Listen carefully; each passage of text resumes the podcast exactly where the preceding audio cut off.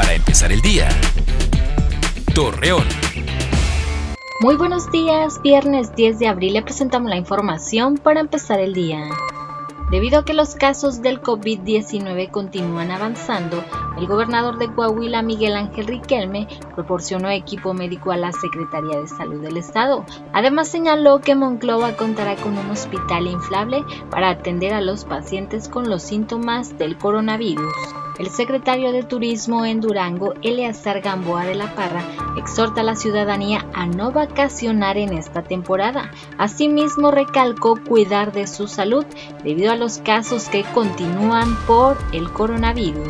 Ante la emergencia sanitaria de no acudir a lugares públicos, la diócesis de Torreón invita a la ciudadanía a sintonizar la transmisión de misa que llevarán a cabo por medio de su cuenta de Facebook en estos días santos. Hoy es Viernes Santo, en este día se conmemora la pasión y muerte de Jesucristo en la cruz, quien entregó su cuerpo y derramó su sangre para el perdón de los pecados y salvación de la humanidad. La Comisión Nacional del Agua pronostica para este fin de semana en la comarca lagunera cielo nublado, viento y clima cálido, mientras que a inicios de la próxima semana las temperaturas mínimas serán frescas.